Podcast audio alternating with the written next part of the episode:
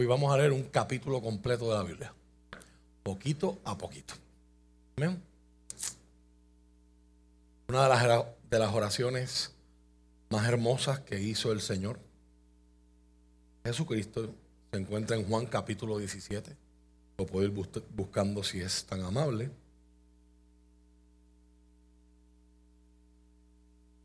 Y para no tenerlos de pie mucho tiempo, quiero hacer la oración ahora. Pedirle al Espíritu Santo que nos hable y nos ilumine la mente. Quiero predicarte bajo el tema, en la hora más crucial, Él oró por ti. En la hora más crucial, Él oró por ti. Para aquellos, para aquellos que hoy están de visita, para aquellos que hicieron profesión de fe el fin de semana pasado, por aquellos que tuvieron un encuentro, una experiencia con Dios que los marcó el fin de semana pasado. Es importante que usted no se quede con las preguntas que sabemos que usted tiene. Toda experiencia con Dios, toda experiencia donde uno se acerca a la fe, levanta preguntas. Y la Biblia y los cristianos no le tenemos miedo a las preguntas. La Biblia tiene respuestas. Tiene respuestas de bendición y tiene respuestas contundentes para usted y para mí. En esta iglesia hemos provisto. No es el único espacio. Este servidor siempre está disponible para escucharles, para intentar contestar preguntas. Y digo, y subrayo la palabra intentar, porque yo nunca me quiero creer que yo tengo todas las respuestas. Dios las tiene. La palabra las tiene pero todos los seres humanos somos finitos y tenemos límites. Pero cuando usted nos hace una pregunta y no sabemos la respuesta, nos comprometemos a buscarla, siempre y cuando sea una respuesta posible de... Pastor, ¿cuándo Cristo viene?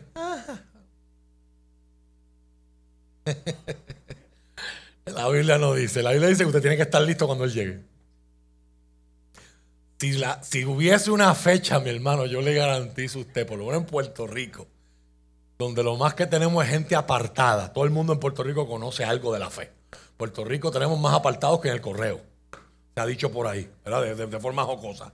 No tenemos gente no convertida, tenemos gente apartada. Si se dijera una fecha, Cristo viene el 28 de abril, el 27 de abril, usted, esto aquí estaría la fila llegaría a la, loma. Porque la gente sabe que están viviendo sin Dios. Y la gente sabe en Puerto Rico que las señales se están cumpliendo. Y la gente sabe que una vez que las cosas ocurran, es tarde. Y que la respuesta de la Biblia es que estar preparados. Pero otras preguntas que sí tengan respuesta, que sí tengan, nos ayuden a entender el proceso, yo escuché, yo leí en Facebook, yo vi un video en YouTube, mi cuñado me dijo, el compañero de trabajo me habló de allá. Veinte otras cosas que dentro del cristianismo se dan que no tienen a veces nada que ver con la Biblia, pero generan preguntas para la gente. Hay un espacio todos los jueves a las siete y media de la noche, común, por común acuerdo, y se llaman clases de discipulado. Da este servidor y es un espacio para hacer preguntas y aprender qué creen los cristianos y por qué. Lo ponemos a su disposición. Si usted desea participar de eso, lo único que hace falta es que cuando usted vaya a salir en la puerta, le diga a los ujieres, yo estoy interesado en esas clases y le dé su número. Nosotros le contactamos y lo, lo, añadimos un grupo de comunicación y usted estará al tanto de cuándo nos reunimos, cómo nos reunimos, etc. Algunas clases son virtuales, otras, otras clases son presenciales. Oramos, incline su rostro conmigo. Es más, Perdóname. Vamos a hacerlo como Él lo hizo. La Biblia dice en Juan 17.1 que dice, y alzando sus ojos al cielo. ¿Qué le parece si imitamos eso hoy? Primera enseñanza que tengo que compartirte hoy es esa. Así era que oraban los judíos. Eso significa que usted está hablando, orando mal, si usted se, se arrodilla, se acuesta, se, pero, pero para los judíos, ¿usted veía a alguien haciendo esto? Orando. ¿Eh? ¿Qué le parece si alzamos más que nuestros ojos, alzamos el corazón al cielo? Hay gente que hoy necesita levantar el corazón al cielo. Y tan pronto lo hagan, quizás empezarán a llorar. Y sabes qué, eso está bien. Date permiso para llorar. No sé a quién le estoy hablando esto hoy, pero date permiso para llorar, porque aunque nadie más entienda el lenguaje de tus lágrimas, la Biblia dice que Dios sí. No solamente dice eso, sino dice que Dios atesora y recoge todas tus lágrimas. Hoy levantamos el corazón, alzamos el corazón al cielo. Padre nuestro, nos acercamos a ti con caretas quitadas. Si así no fuera, aprovechamos este momento para quitarnos nuestra careta. Porque delante de ti ponernos una careta es perder el tiempo. Tú nos conoces. Estamos sedientos, estamos necesitados. No necesitados de tus cosas o de tus bendiciones, sobre todo estamos necesitados. Tú eres la vida. Como resonaba la pregunta de la semana pasada que no ha terminado. Semana Santa no es un evento de calendario supone que es una experiencia que dura todo el año. Señor, llegamos a ti hoy reconociendo que hemos buscado la vida en los lugares equivocados. Y muchas veces, como aquellas mujeres, estábamos buscando la vida o al que vive en el cementerio. Hemos sido engañados por cosas que brillan y nos llaman la atención y después cuando descubrimos su esencia nos damos cuenta que nunca fueron oro. Abrimos los ojos y estamos en tumbas. Abrimos los ojos y estamos en dolor. Abrimos los ojos y estamos en cementerios rodeados de muerte. Pero gracias, porque ahí tú te metes y nos alcanzas. Ahí, Señor, tú envías tus mensajeros y nos dices, ¿por qué buscas entre los muertos al que está vivo? Llamas nuestra atención. Hoy, Señor, ilumina nuestras mentes para podernos acercar al texto bíblico y que el texto bíblico nos hable, que lo podamos entender. Señor, marca nuestros corazones para que a raíz de la verdad del texto bíblico esa verdad pase a estar en mi corazón en forma de convicciones y creencias firmes. Señor, solo con tu ayuda, solo con tu poder, con tu valentía, con tu determinación, esas convicciones se pueden traducir a la forma en la como vivimos. A la hora de la verdad, Señor, leemos la Biblia no solo para saber, leemos la Biblia para vivir. Ayúdanos a vivir. En el nombre de Jesús. Amén. Amén. Se puede sentar.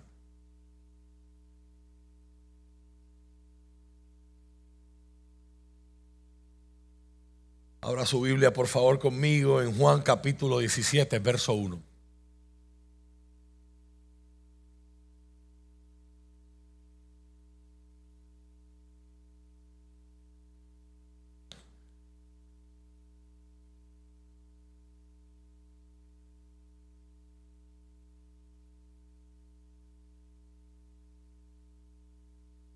Leí una historia de un predicador que como yo acostumbro a hacer,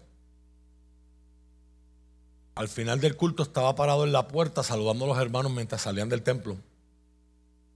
Y un hermano y un miembro de la congregación, bien en voz bien alta, le dice al pastor, gracias pastor por, por los, los mensajes de hoy, los sermones de hoy.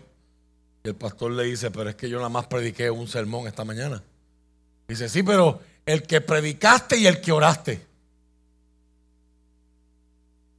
Haciendo referencia que muchas veces, como yo acabo de hacer, en la oración uno enseña. En la oración a veces le hablamos a los demás. No sé cuántos usan ese recurso con sus hijos cuando, cuando llega el momento de orar. Señor, que fulanita le haga caso a su mamá. Si no lo has intentado, agarre esa bendición que te estamos ofreciendo hoy. Aquí hay un tip.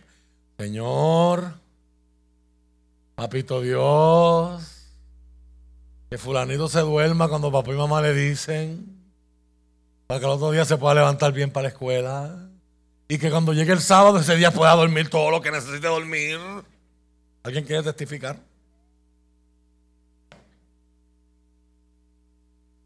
Queridos, lo que quiero ilustrarles con este punto es que hay oraciones que son por nosotros, pero yo soy de la opinión que aunque Jesús no estaba haciendo un acto, Jesús no estaba actuando, pero la oración que tenemos de frente hoy, es la famosa oración que Jesús hace en el huerto del Getsemaní.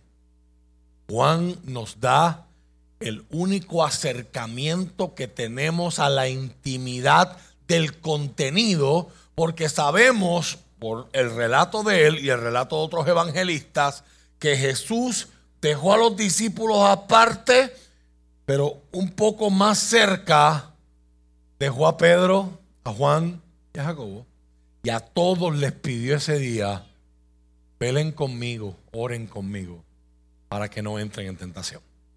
Los otros evangelistas nos dan la síntesis de la oración o una versión bien resumida en términos de lo que Jesús iba a hacer. Días después en la cruz del Calvario Jesús está pidiendo, si es posible, Padre, pasa de mí esta copa, pero que no se haga lo que yo quiero, sino que se haga tu voluntad. Ahora, Juan fue, se refiere a sí mismo en su evangelio, esto es uno de los recursos que él usa para contarnos su historia, él nunca se llama a sí mismo por su nombre, casi siempre se refiere a sí mismo en tercera persona diciendo el discípulo amado. En la Reina Valera 1960 o el caso de las traducciones más paráfrasis como las nuestras, una versión, eh, una traducción viviente, es aquel que Jesús amaba el discípulo que Jesús amaba. Pero si usted examina los recuentos de los evangelios, no hay nada que Jesús hubiese hecho sin que Juan hubiese estado ahí. Las únicas excepciones cuando él le dice se fue a orar solo. De hecho, de los doce discípulos, el único que estuvo a los pies de la cruz, pese al riesgo de persecución o de muerte para él también, fue Juan. Por lo tanto, Juan tiene un, un insight, tiene un acercamiento, tiene un ángulo particular. No quiero decir ni mejor ni peor que los demás. Particular es único que nos permite ver el corazón de Jesús y nos permite ver dinámicas como estas. ¿Cómo yo me voy a acercar a esta oración? Y le invito a usted que se ponga esos espejuelos conmigo. Es mi opinión, es mi convicción y mi convencimiento de que Jesús no solamente estaba orando para que el Padre lo escuchara, Jesús estaba orando para que sus discípulos oyeran esa oración. Esa oración iba a traer un bálsamo a ellos. Esa oración en medio de la preocupación, el estrés que ellos estaban viviendo, iba a traer también un poco de calma y después que vieran todo como iba a resultar, volverían atrás a recordar esa oración y dirían, ahora entendemos, ahora entendemos, ahora entendemos. Hoy yo quiero leer esta oración con ustedes, viéndola como un patrón, como un modelo que nosotros también podemos utilizar para nuestra oración. Podemos sacar ejemplos de ella, modelos de ella, patrones de ella. no solamente a orar por nosotros mismos, sino a orar por los demás. Solamente una mirada por encima al capítulo. El capítulo tiene está dividido en 26 versos. De esos 26, solo 5 Jesús está orando por él mismo. El resto es por otra gente. Y usted está incluido en esa lista de otra gente. Para que usted vea, ahí hay un paso interesante de cómo, sin decir más nada del contenido de la oración, solamente de la estructura y la cantidad de palabras, cómo Jesús está invirtiendo el orden al que usted y yo estamos acostumbrados en nuestro mundo. No hay que ser expertos en teología, solamente hay que ser honestos para, para confesar en esta mañana. ¿Por quién es que la mayoría de nosotros oramos?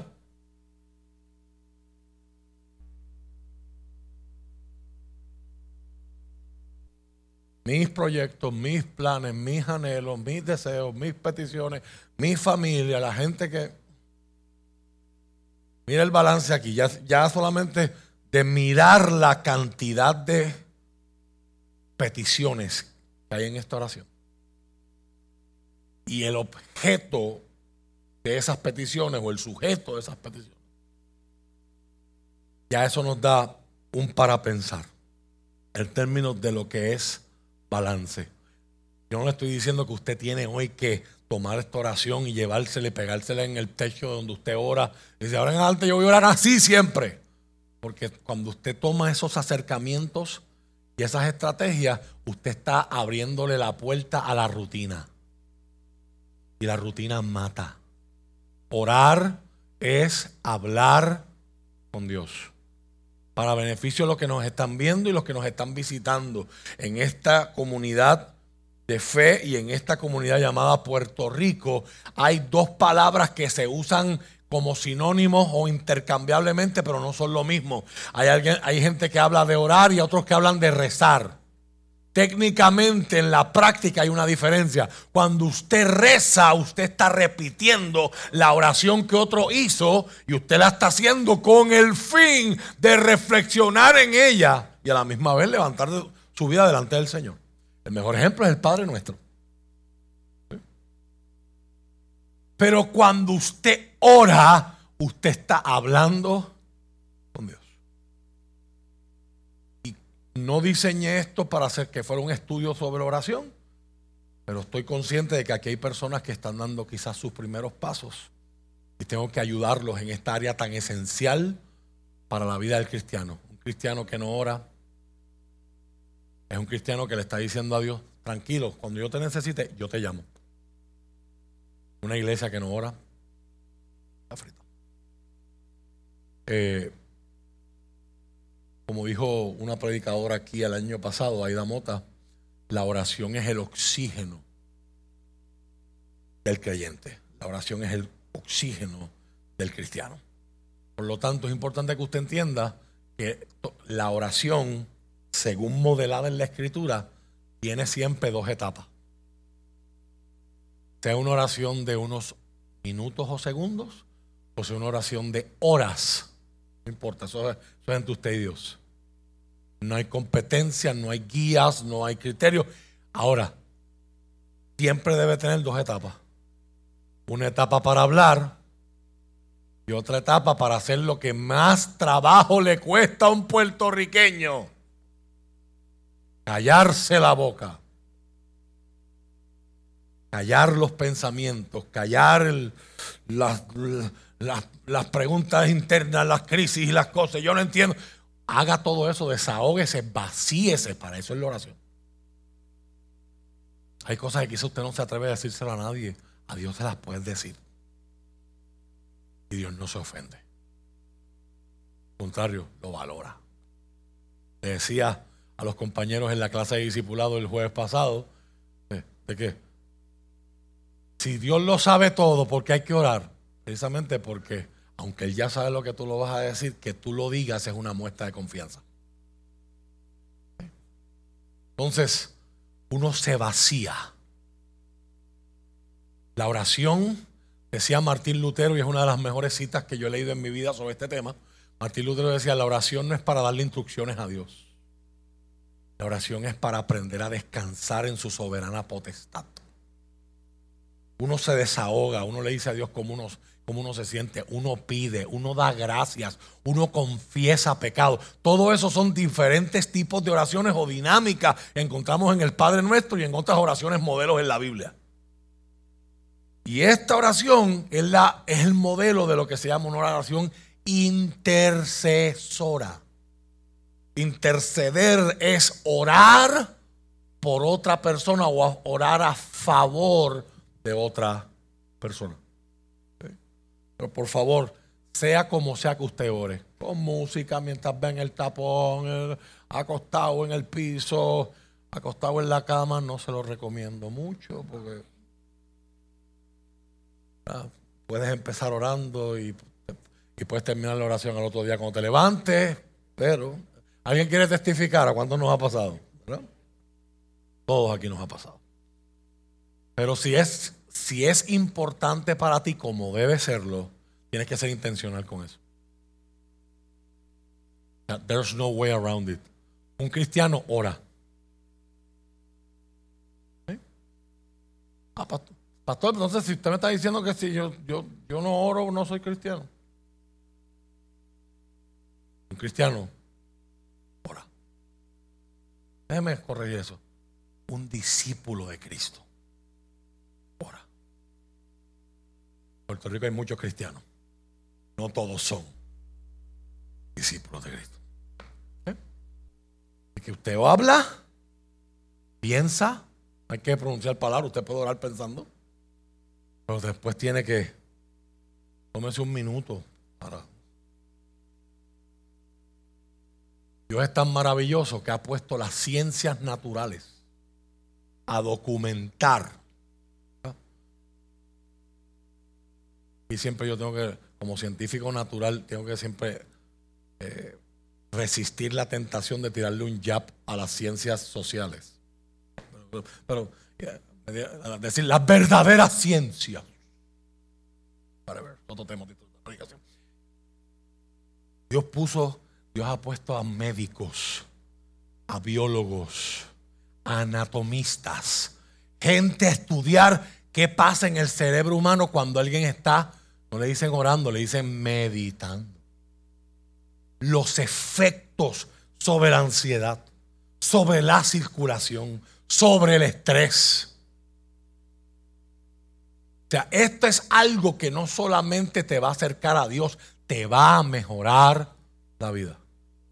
Y quién sabe si hasta te ahorre tomarte varias de las pastillas que hoy te tomas. ¿Quién sabe?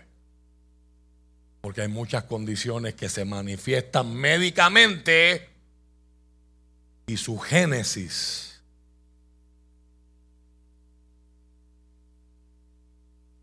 Así que por favor agarre esto y hágalo parte de su vida. Amén. Hoy yo les presento esta oración como un patrón en el que podemos mirarnos y del que podemos aprender. Dice la palabra en el nombre del Padre, del Hijo y del Espíritu Santo después de decir todas esas cosas, ¿de qué cosas está hablando Juan? Si usted lo quiere leer en su casa, la cena que Jesús tuvo con sus discípulos, que usted y yo tomamos una representación de ella la semana pasada, ocurre en el capítulo 12 de Juan. En el capítulo 13 Jesús le lava los pies a sus discípulos. Y todos los capítulos anteriores, antes del 17, son Jesús dando un discurso mientras ellos van saliendo del aposento alto hacia el Getsemaní. Y en ese capítulo 15 especialmente hay unas declaraciones contundentes. No, no me escogieron ustedes a mí, yo los escogí a ustedes. Separados de mí nada pueden hacer. Todo eso está en el capítulo 15. Yo soy la planta, ustedes son las ramas. Tienen que estar conectados a mí para que puedan hacer y puedan vivir y experimentar la vida que yo doy y dar fruto. Un montón de enseñanzas súper poderosas. Llegan al huerto del Getsemaní Getsemaní, para el que no conoce esa palabra, es una palabra hebrea que significa prensa de aceite. Cuando usted va a Jerusalén hoy, usted puede ir a ese jardín donde estuvo el famoso huerto. Hoy día, donde estaba el huerto, hay unas catedrales de diferentes eh, tradiciones de fe, católicas, iglesia griega ortodoxa, etcétera, que están allí. Pero usted ve, eh, eh, esto era un espacio en una montaña que queda frente a Jerusalén, llamada el Monte de los Olivos. Las vistas de Jerusalén son impresionantes desde allá arriba. Pero a Jesús le gustaba precisamente, había una parte de esa montaña que está cubierta, ¿verdad? Es un, jardín.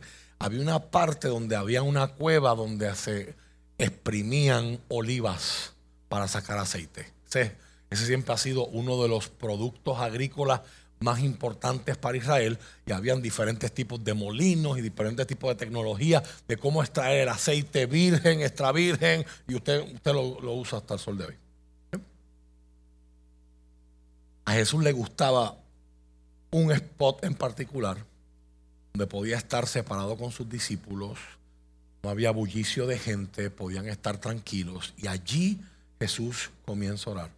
Miró al cielo y dijo, Padre, ha llegado la hora. Glorifica a tu Hijo para que Él a su vez te dé la gloria a ti pues le has dado a tu Hijo autoridad sobre todo ser humano. Él da vida a cada uno de los que tú le has dado. Y la manera de tener vida eterna es conocerte a ti, el único Dios verdadero, y a Jesucristo, a quien tú enviaste a la tierra. Yo te di la gloria aquí en la tierra al terminar la obra que me encargaste. Ahora, Padre, llévame a la gloria que compartíamos antes de que comenzara el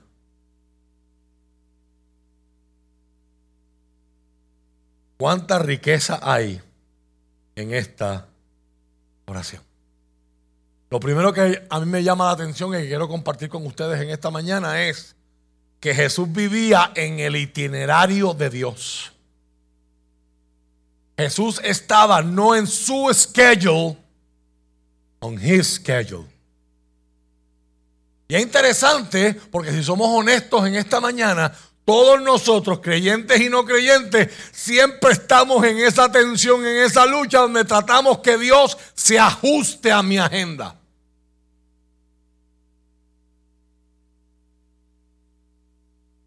Señor, yo, escuché que el cielo está abierto. Yo tengo, tengo, tengo que ir a las diez y media. Necesito que tú me hables. Si es posible, si me puedes hablar de aquí a las diez y diez. ¿Alguien quiere testificar? Todo el tiempo estamos en esa lucha. Algunas luchas son oradas, otras son cantadas. Congregaciones completas se reúnen a cantar, bendíceme, bendíceme, bendíceme. Yo le llamo los coritos con flow.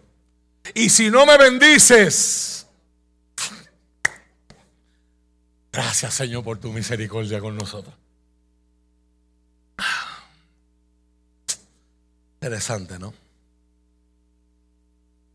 Si usted se recuerda en Juan capítulo 2, y digo usted se recuerda porque en esta iglesia estamos estudiando el Evangelio de Juan todos los martes a las 8 de la noche. Si usted no ha tenido esa experiencia, ojalá que se pueda unir.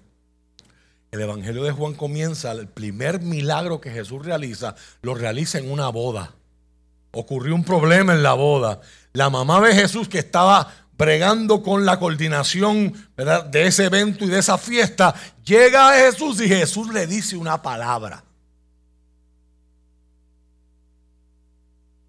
Y la palabra fue, mujer, mi hora no ha llegado todavía.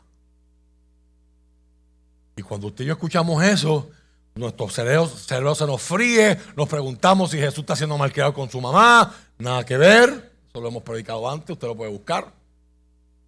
Pero ahí hay una pieza de información clave. Ocurre en Juan capítulo 2, verso 4. Más tarde, Juan nos cuenta en el capítulo 7 que sus hermanos que no creían en él, nos dice el mismo Juan,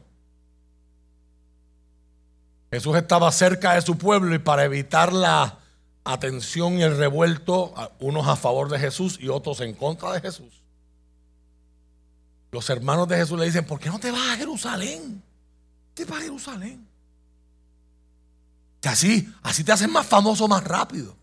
los hermanos no entendían lo que él estaba haciendo, lo vienen a entender después que ocurre el evento de la resurrección. ¿Ah? Y eso produjo un cambio tan poderoso que dos de los escritores del Nuevo Testamento, y no sé si usted lo sabía, si no hoy se entera, fueron medios hermanos o hermanos de Cristo, Judas y Santiago.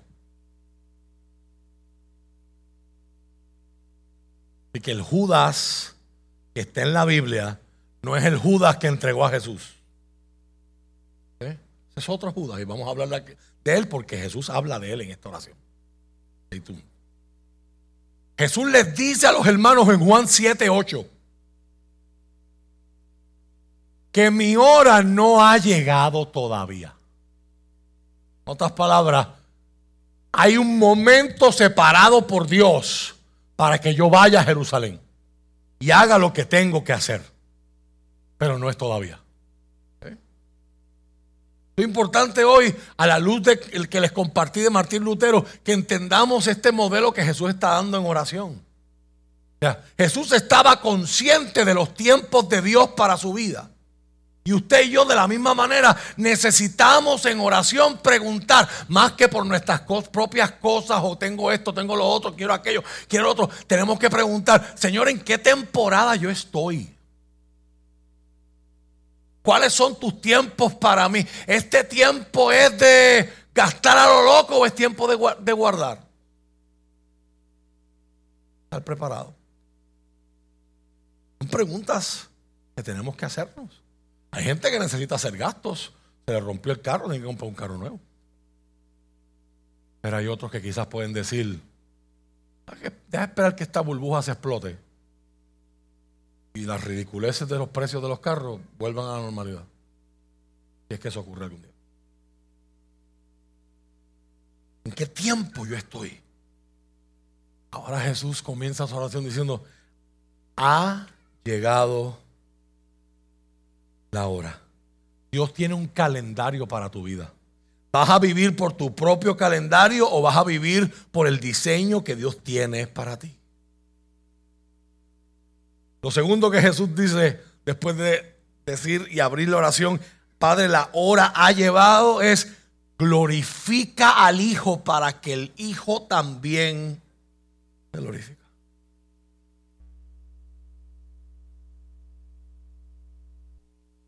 Jesús está orando por él mismo. Y hay una palabra que domina esos primeros cinco versos y es la palabra gloria.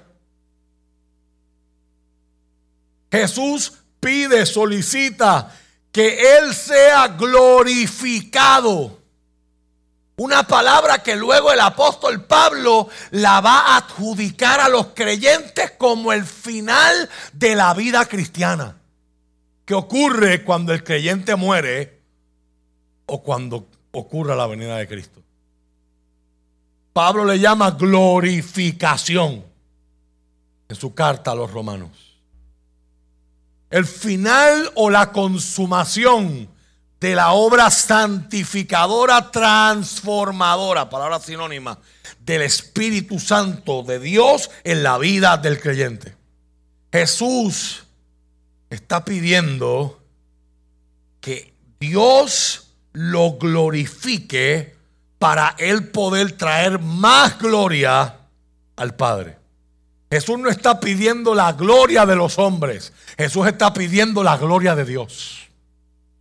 Y es importante que entendamos que Jesús eh, no está pidiendo nada que no sea ya de Él. Entonces, esta oración hay que interpretarla a la luz de Filipenses capítulo 2, que era otra oración famosa que se, se, convirtió en una canción y se cantaba en las primeras iglesias y el apóstol Pablo la recoge y la plasma, la cita en su carta a los filipenses en el capítulo 2, versos del 5 al 11. Haya pues en ustedes el mismo sentir que hubo también en Cristo Jesús, el cual siendo igual a Dios, no estimó el ser igual a Dios como algo a lo que aferrarse, sino que se despojó a sí mismo. La palabra en griego es kenosis. Se vació a sí mismo tomando forma de hombre. Y estando en condición de hombre, se humilló hasta lo sumo, haciéndose obediente hasta la muerte y muerte de cruz. Por lo cual Dios lo ha exaltado hasta lo sumo, dándole un nombre que es sobre todo nombre, para que ante el nombre de Jesús se doble toda rodilla de lo que está en el cielo, en la tierra y debajo de la tierra, y toda lengua confiese que Jesucristo es el Señor, para la gloria del Dios Padre. ¿Ven cómo funciona? ¿Ven la dinámica? La gente glorificará a Jesús. Unos por fe lo estamos glorificando antes de que Él llegue. Otros por asombro, susto y obligación tendrán que doblar la rodilla cuando lo vean y darle gloria. Para esa gente ese día ya será muy tarde, porque Él vendrá como juez. Para nosotros es nuestro Salvador. Nuestro hermano mayor, nuestro intercesor, que no para de orar a la diestra del Padre, es una figura literal pero a la vez simbólica. Dios Jesús está en una posición de influencia con Dios Padre, intercediendo por usted e intercediendo por mí. Hablando a favor. La mejor pala que usted puede necesitar, usted la tiene en el cielo. Aunque no tengan las palas corruptas de los políticos de aquí. A la hora de la verdad, Dios no necesita ninguna de esa gente para bendecirte. Hay alguien que tiene el oído de Dios en el cielo y se llama Jesús. Y Él oró por ti. Y Él está orando por ti. Yo no sé si a alguien esto le anima, yo no sé si a alguien esto le llena de esperanza, pero debería hacernos. Ahora, a la luz de lo que yo veo en Filipenses 2, ¿qué está diciendo Pablo y qué es lo que está pasando aquí? Eso está diciendo lo que yo dejé cuando me hice humano. Es parte de esa gloria.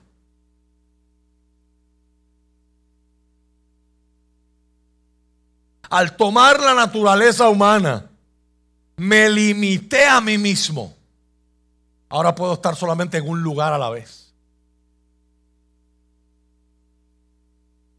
Ahora tengo un cuerpo físico que padece, que se cansa, que tiene hambre. Jesús pide esa gloria, pero esa gloria descansa en la obediencia que Dios, que Jesús está teniendo para el plan y la agenda de Dios que terminará días más tarde en la cruz pagando el precio de la cruz. Para nosotros hoy, en una cultura que hemos heredado de los romanos y los griegos, una de las palabras más importantes en el mundo griego era gloria. Usted alcanzar gloria. Cuando usted alcanza gloria, usted se volvió inmortal. ¿Cómo lo hiciste? Pues te dieron una estatuilla que se llama Oscar. Y haces inmortal. Si das una bofetada, la gente no para de hablar de ti. Tú te haces inmortal si lograste hazañas en la guerra. Tú te haces inmortal si lograste a través de tu productividad en los negocios lograr ciertos recursos económicos. Para la gente eso es gloria. Tú te haces inmortal por la casa, la casa en la que vives, el carro en el que corres.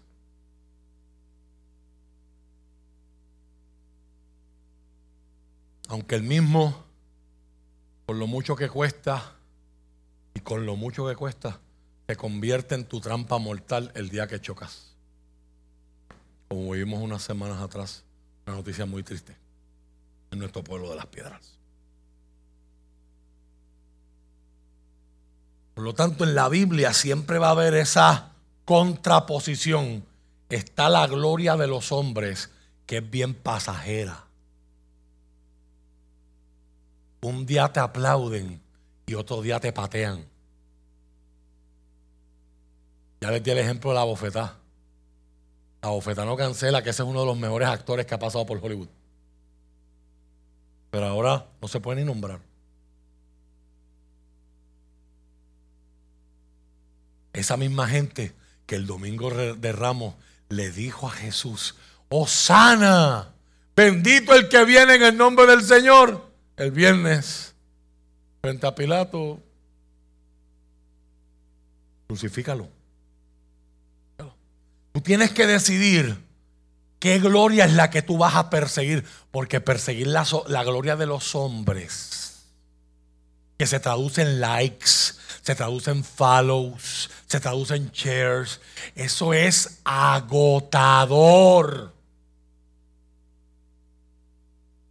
Siempre te tienes que estar cuidando porque lo que construyes en un segundo lo pierdes.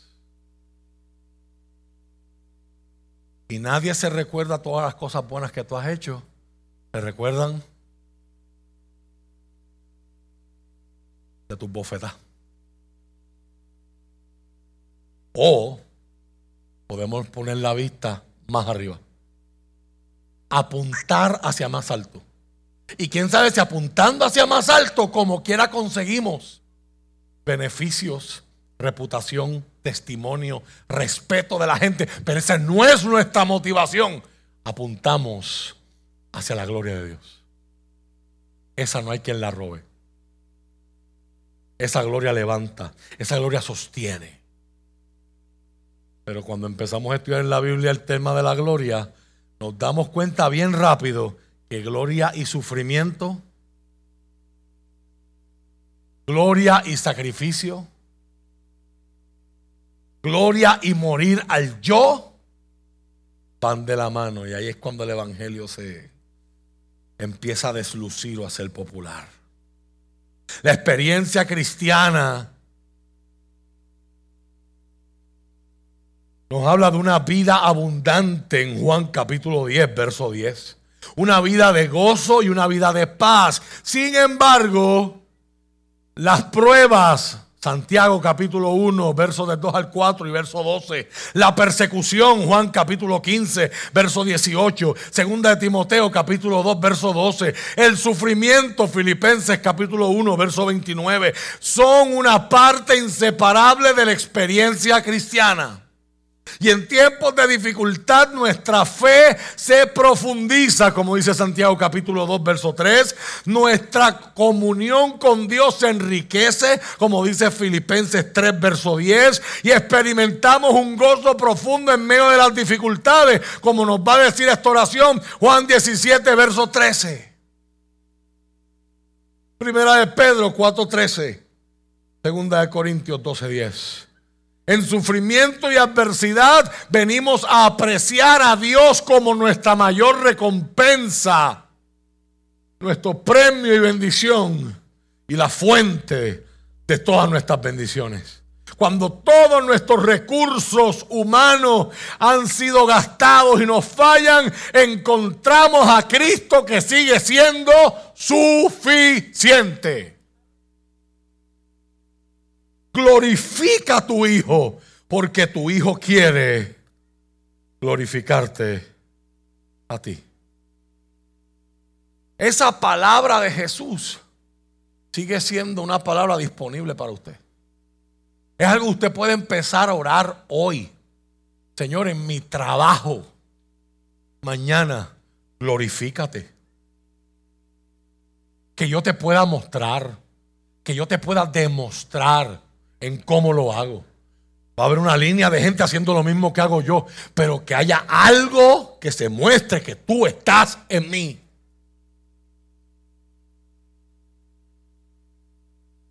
Aunque me toque hacer cosas que no me apasionen tanto. Aunque venga un cliente que sea difícil. Ay, señores, cuando más yo necesito que tú te glorifiques.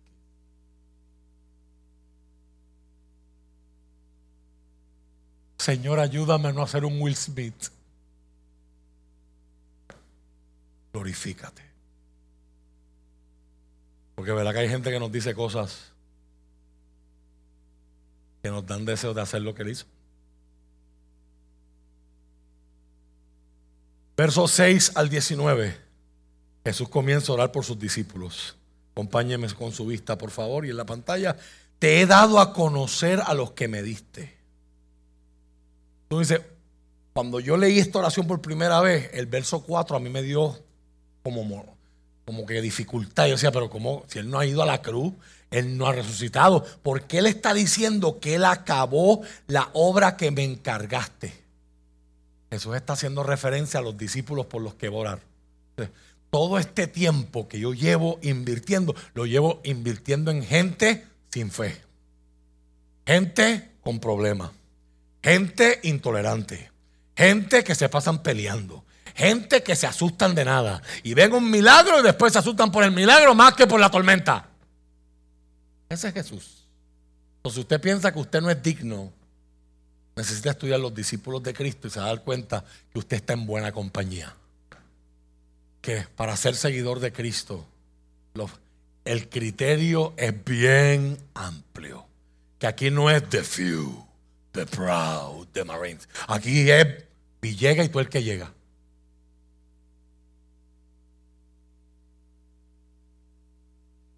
Porque la transformación no la provoca el individuo, la transformación viene por consecuencia de a quien te acercas.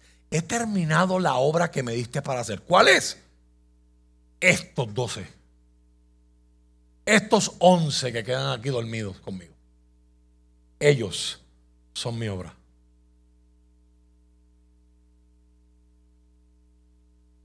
Te he dado conocer a los que me diste de este mundo siempre fueron tuyos. Tú me los diste y ellos han obedecido tu palabra. Ahora saben que todo lo que tengo es un regalo que proviene de ti, porque les he transmitido el mensaje que me diste. Ellos aceptaron el mensaje y saben que proviene de ti y han creído que tú me enviaste. Mire esta declaración. Puede sonar hasta insensible, pero aquí Jesús no está hablando de gente, Jesús está hablando del sistema. Mi oración no es por el mundo, sino por los que me has dado, porque te pertenecen. ¿Qué está haciendo Jesús aquí? Eso está diciendo, todo el que viene a mí, viene a mí porque el Padre ya obró en el corazón de ellos para que se acerquen a mí. Por eso es que Jesús mantiene esa conexión, los que tú me has dado, los que tú me traíste.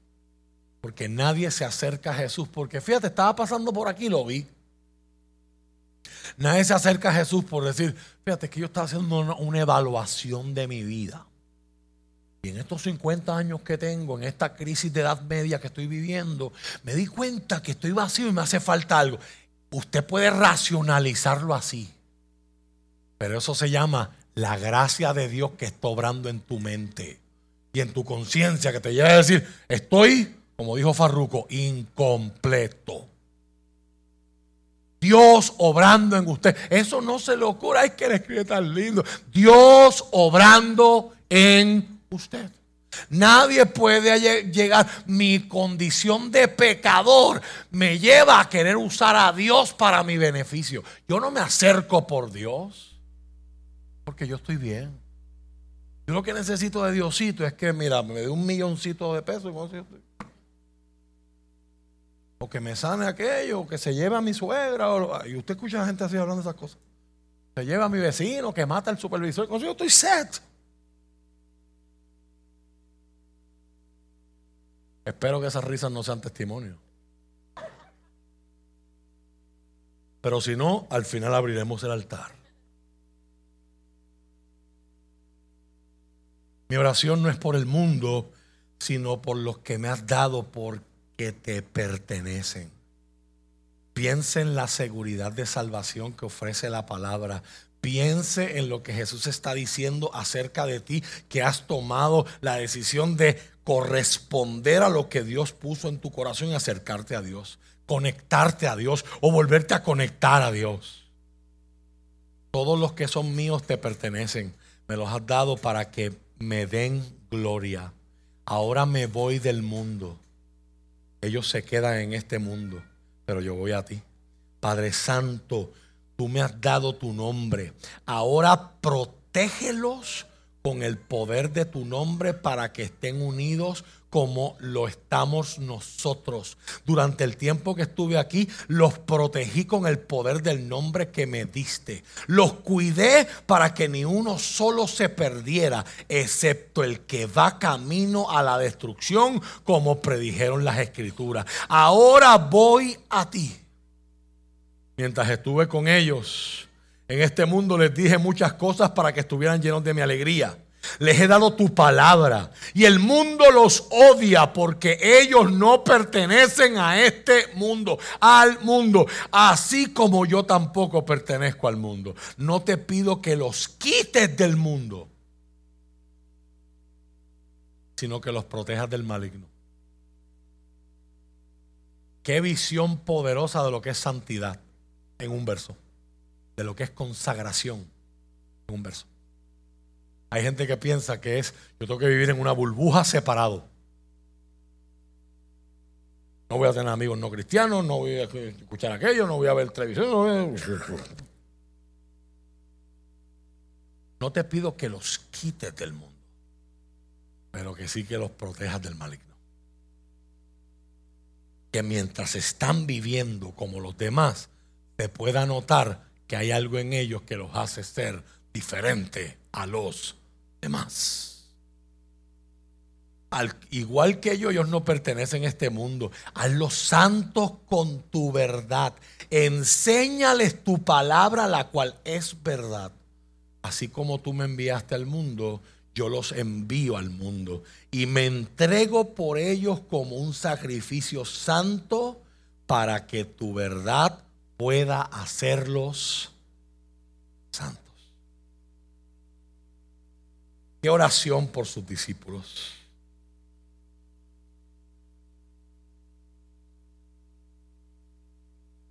Primero, Él logró su tarea terrenal de revelarle el Padre a los discípulos. Segundo, nos está diciendo esta, esta oración, nuestro Señor asumía que la consumación de su ministerio era el trabajo en la cruz. Por eso usted sigue viendo el énfasis de yo les he dado tu nombre. Tú le has puesto sobre ellos su nombre. ¿Qué nombre? El que Pablo dice en Filipenses. Jesús le ha dado un nombre que es sobre todo nombre. La palabra Jesús para nosotros es un nombre normal. Pero en Israel Jesús significa salvación. Ese es el nombre. Tú le has dado mi nombre. Ellos son salvos. Salvos de ellos mismos salvos de su futuro, salvos de su pasado, salvos de la ira de Dios, salvos del infierno, son salvos. La salvación es múltiple. Tiene muchas dimensiones hermosas. No solamente Dios te salva de un futuro sin Él, Dios te salva de quien tú eres capaz de ser sin Él. un codito a alguien, valora tu salvación. Valoremos nuestra salvación. Tercero, esta oración del Señor se basa sobre el dato, sobre el hecho de que aquellos por los que Él está orando son verdaderos creyentes. Verso 9. Note que Él no está diciendo, ahora te voy a presentar a todos los que sacan un ratito un domingo para ir a la iglesia. Está hablando de verdaderos creyentes. ¿Quiénes son esos? Jesús dijo, que por sus frutos, las evidencias que se dan en sus vidas, la gente los podrá conocer.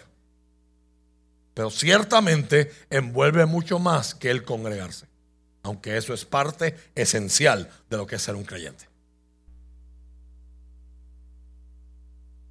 se hace énfasis en la protección y el mantenimiento que hay de parte del Señor y de Él para la seguridad de sus discípulos. Ya el Señor les había hablado en el capítulo 13, verso 38, y en el capítulo 16, 31 y 32, acerca de la fragilidad de su fe en medio del fuego de la prueba.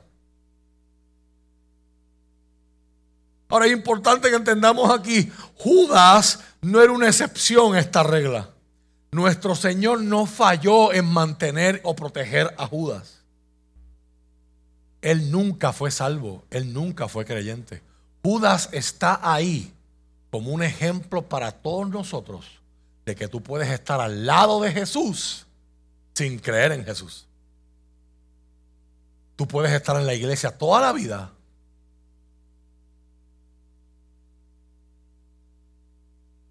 sin haber modelado y sin haber experimentado esas palabras que transforman y son verdad. Judas es un espejo en el que yo necesito mirarme. No sé qué hacer, termino haciendo cosas para Jesús sin estar con Jesús. Muy peligroso. El sostener los discípulos envolvía darles gozo en medio del odio que el sistema de este mundo iba a tener sobre ellos y la oposición que iban a enfrentar. Y usted y yo lo estamos viendo. Versos 13 y verso 14. El mantenerlos, el, el Padre mantenerlos y cuidarlos incluía la protección en contra de los ataques de Satanás. Verso 15 el mantenerlos incluía la santificación o transformación del creyente. Verso 17. En el verso 20 vuelve a cambiar la oración o vuelve a expandirse. Y ahora no solamente está hablando por los verdaderos, por sus verdaderos discípulos, ahora está hablando por los que van a creer a través de los verdaderos discípulos. No te pido solo por estos discípulos, sino también por todos los que creerán en mí por el mensaje de ellos. Te pido que de vez en cuando vayan a la iglesia. Te pido que no se les olvide el pesito que van a depositar en la ofrenda. ¿Sí que dice la oración? Acuérdense de ese verso, lo vamos a ver cuando hablemos de comunión. Te pido que todos sean uno. Así como tú y yo somos uno. Es decir, como tú estás en mí, Padre, y yo estoy en ti. Y que ellos estén en nosotros para que el mundo crea que tú me enviaste. Les he dado la gloria que tú me diste para que sean uno como nosotros somos uno. Yo estoy en ellos y tú estás en mí que gocen de una unidad tan perfecta que el mundo sepa que tú me enviaste y que los amas tanto como me amas a mí. Padre, quiero que los que me diste estén conmigo donde yo estoy. Entonces podrán ver toda la gloria que me diste, porque me amaste aún antes de que comenzara el mundo. Yo no sé si usted puede escuchar el corazón de Jesús aquí. Señor, reclútame gente que yo necesito quien me corte el patio. Yo necesito gente que haga cosas por mí. Ese es el corazón que usted está viendo ahí. Yo quiero que donde yo estoy, ellos estén lo que yo voy a disfrutar y he disfrutado toda la eternidad, ellos lo puedan disfrutar. Por favor, escucha el corazón y el deseo de Jesús. Él en su hora más crítica si vamos a Lucas, Lucas dice que sus capilares en las glándulas que producen el sudor en la piel empezaron a degradarse por la alta concentración de adrenalina en su sangre y empezó a salir sudor mezclado con sangre. Eso solamente pasa cuando los niveles de adrenalina están. Eso estaba a una intensidad grave. Si usted ve algún día y se para allí en el, en el, en el Monte de los Olivos, usted se va a dar cuenta que Jesús está orando allí, está hablando todas estas cosas, pero él está viendo las antorchas que vienen en la noche y él sabe, allí está Judas y por ahí vienen los soldados del templo. Y como dice el refrán, no es lo mismo llamarlo. Y él sigue orando mientras ve que ellos están bajando la cuesta y empezando a subir. Y él lo que tiene es que salir corriendo en cualquier momento y al otro lado del monte lo que hay es un desierto que esa noche no lo encuentra nadie. Para él es fácil escapar. Jesús no está en una posición donde él está acorralado. Señor, aquí estoy para hacer tu voluntad porque no me queda de otra. Aleluya. No, no, Jesús tiene opción. Él puede irse, él puede escaparse, pero decide no hacerlo. Y está orando y en vez de decir, mata a Judas, Señor, ese traidor, charlatán. ¿Cómo que dicen los rabagúes? Corrupto.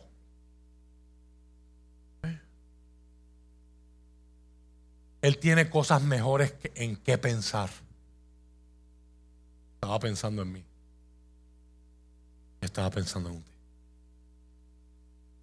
En el momento más crucial, Él escogió orar por ti. Mira, que, mira a alguien que te quede cerca.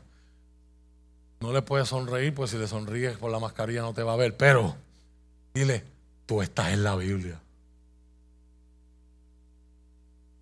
Tú eres parte de la Biblia. En el momento más crucial de su vida.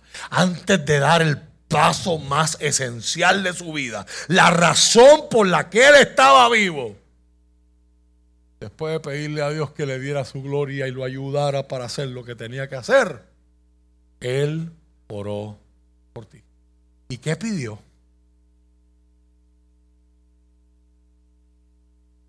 ¿Qué pidió?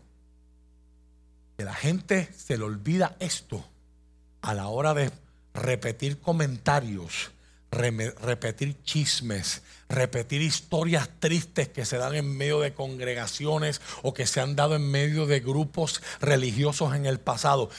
No nos debe extrañar que el mayor ataque del infierno en contra de la comunidad de fe sean ataques que van hacia la unidad. Porque fue lo que fue lo que pidió Jesús. Jesús sabía que ahí estaba la clave. Porque el Evangelio no fue diseñado para yo vivirlo de forma individual. Tú por allá, yo por acá y nos arreglamos. Fue diseñado para vivirse de forma comunitaria. Y una comunidad tiene que estar unida. En pensamiento, en intención, en propósito. Y es cuando uno, una comunidad, un grupo de personas que son distintos, pero están unidos en esa intención, en ese pensamiento, en ese propósito, las diferencias personales se supone que se trabajen de otra forma. Los conflictos se manejan de forma correcta para que en vez de que nos dividan, nos fortalezcan. Eso incluye el matrimonio, ¿sabe? Eso incluye los amigos. Los conflictos son parte de la vida. No es que usted hizo algo malo es parte de la vida. Es una oportunidad, dice Ken Sand en su libro, El pacificador, The Peacemaker. Los conflictos son una oportunidad para crecer, para ver otras perspectivas, para aprender. Y Jesús oró. El meollo de su oración por usted y por mí es que se parezcan a ti y a mí, que estamos unidos. Yo quiero lo que tú quieres. Tú quieres lo que yo quiero. Estamos buscando lo mismo. El hombre. En momentos más cruciales, Él oró. Escucha por favor esto. Tú que llegaste con vergüenza, tú que llegaste con dolor, tú que llegaste con cansancio, con agotamiento, con fatiga, tú que llegaste con culpa, tú que llegaste escuchando en tu mente el pensamiento de Satanás y el ataque de Satanás a tu mente para que no te acerques. porque no vales, porque no puedes, porque lo has intentado tantas veces y nunca has podido permanecer. Y mira la oración que Él hace por ti. Él pudo haber dicho, Señor, te presento a fulanita y lo mucho que le gusta el bochinche.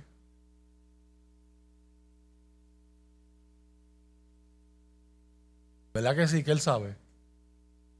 Señor, te presento a fulano, que es más enamorado que el cabro de Pelayo. Señor, te presento a aquel que va a decir que te ama, pero a, cada santo le, debe una vela. Que es mala paga como él solo. Pero Jesús escogió orar. Usted sabe lo que yo estoy haciendo, ¿verdad? Estoy llevando a darte cuenta de que Él sabe la pata o las patas de las que tú cojeas. Y mira lo que Él escogió orar. Por favor, escúchelo hoy y que esto sea bálsamo de esperanza a tu alma. Yo estoy en ello, tú estás en mí. Padre, quiero que los que me diste estén conmigo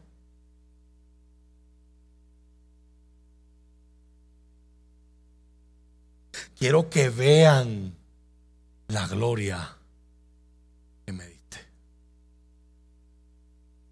Oh Padre justo, termina la oración, termina mi mensaje. El mundo no te conoce, pero yo sí te conozco. Y estos discípulos saben que tú me enviaste. Yo te he dado a conocer a ellos y seguiré haciéndolo. Entonces tu amor por mí estará en ellos y yo también estaré. Es uno de los temas más importantes de todo el Evangelio de Juan. Permanecer en Cristo y que Cristo permanezca en nosotros. Juan asume que hay una lucha constante en que si yo no estoy consciente de permanecer en Cristo, las distracciones, las pasiones, los deseos, los caprichos me van a sacar de Cristo y me van a llevar a permanecer en quién? En mí.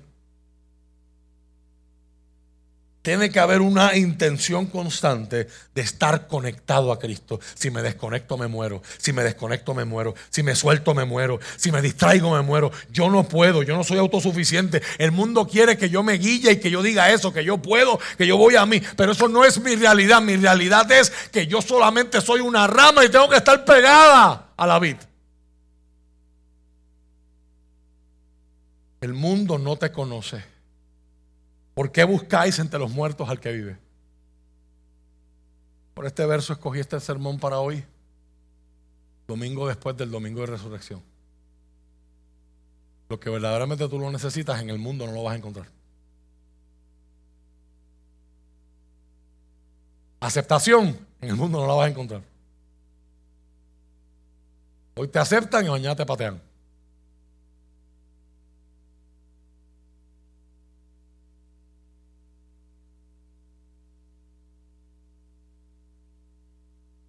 El mundo no te conoce. Yo sí. Vuelvo al verso 3. Y, la, y esta es la vida eterna.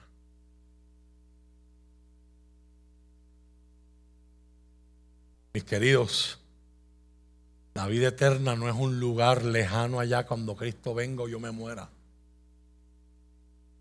Según Cristo, según esta oración, la vida eterna usted la puede estar disfrutando desde ahora. Esta es la vida eterna.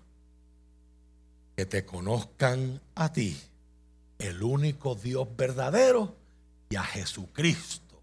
Eso es un título, eso no es un nombre, eso es un título. Que empezó a ser usado después por todos los discípulos de Cristo. Significa Jesús el Salvador el que tú has enviado a la tierra. Y esta es la vida eterna, dice la reina Valera, que te conozcan a ti el único Dios verdadero.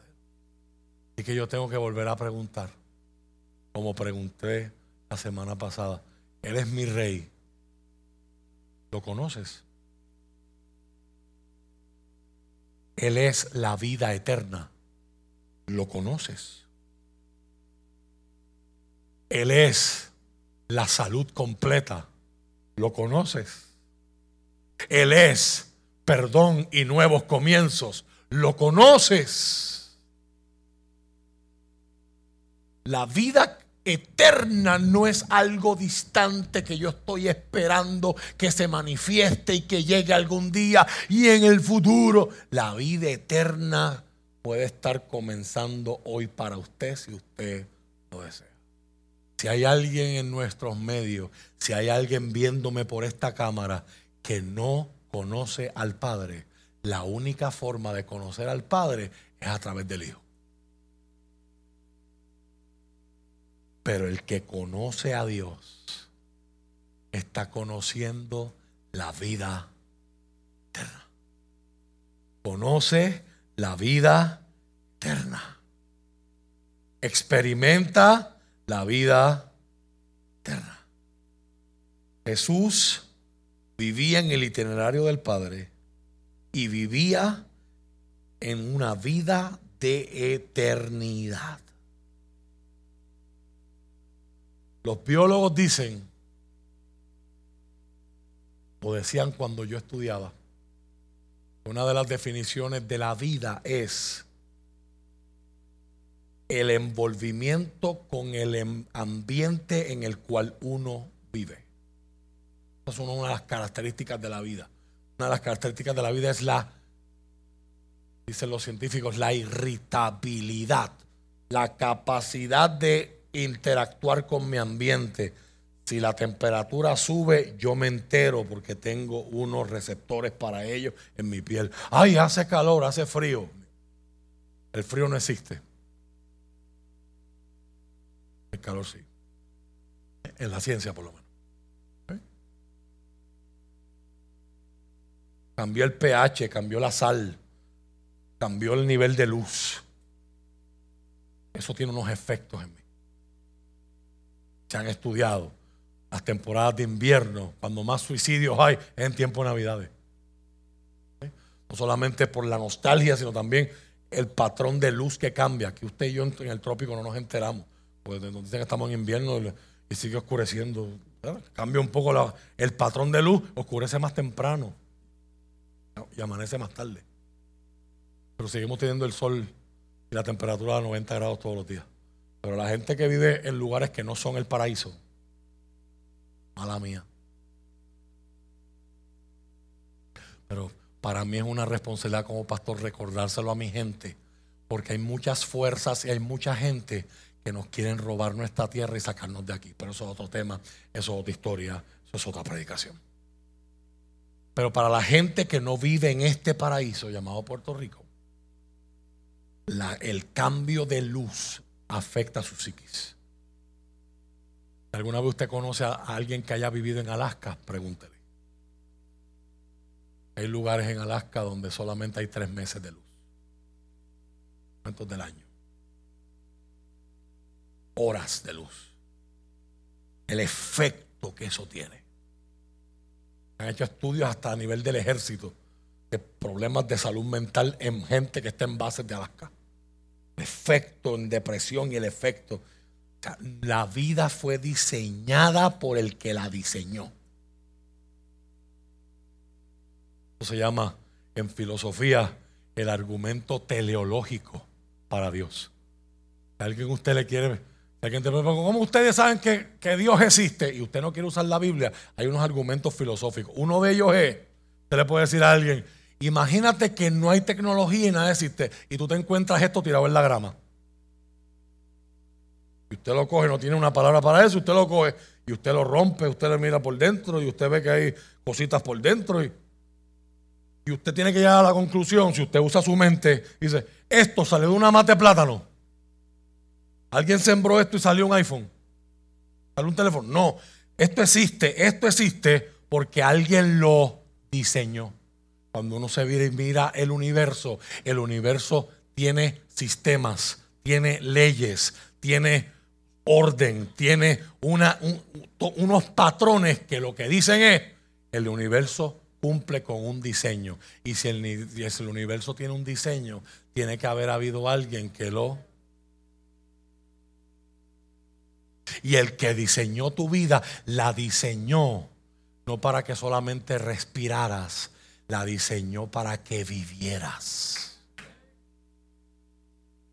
Y la oración de Jesús, mientras está sudando sangre, porque se va a exponer algo nuevo que él nunca había vivido en toda la eternidad, sentirse separado de su papá en la cruz y decir, Eloy, Eloy, lama sabactami. Dios mío, Dios mío, porque me has desamparado. Eso a Jesús lo tenía bien asustado. Y a pesar de cómo estaba, se vira y dice, yo quiero que ellos estén. Yo estoy. Yo quiero que ellos disfruten de lo que es vida eterna.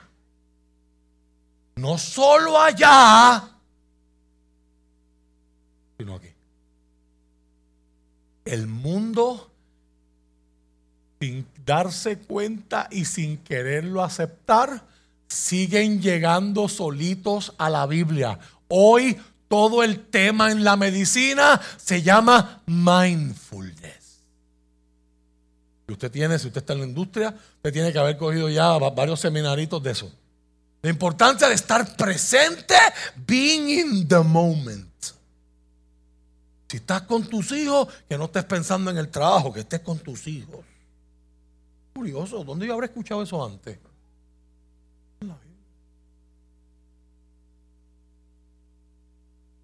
Siguen volviendo a demostrar lo necesario de la escritura. Y Jesús hoy te dice, Dios te dice, a través de esta palabra, la vida eterna no es para después, la vida eterna es para ahora. Jesús no solamente está orando para que tú existas, Jesús está orando para que tú vivas. Hoy hay el corazón de Dios. Hoy yo necesito gente que ore para que otros puedan escuchar el corazón de Dios. Hoy yo necesito hermanos en la fe, creyentes, que se regocijen y se animen en esta mañana, sabiendo que el corazón de Dios para mí es bueno, que las intenciones de Dios para mí son buenas, que el deseo de Jesús para mí es que yo pueda estar y disfrutar de lo que él, de donde él está y de lo que él disfruta. Estemos puestos de pie. En el momento de más crisis, él oró.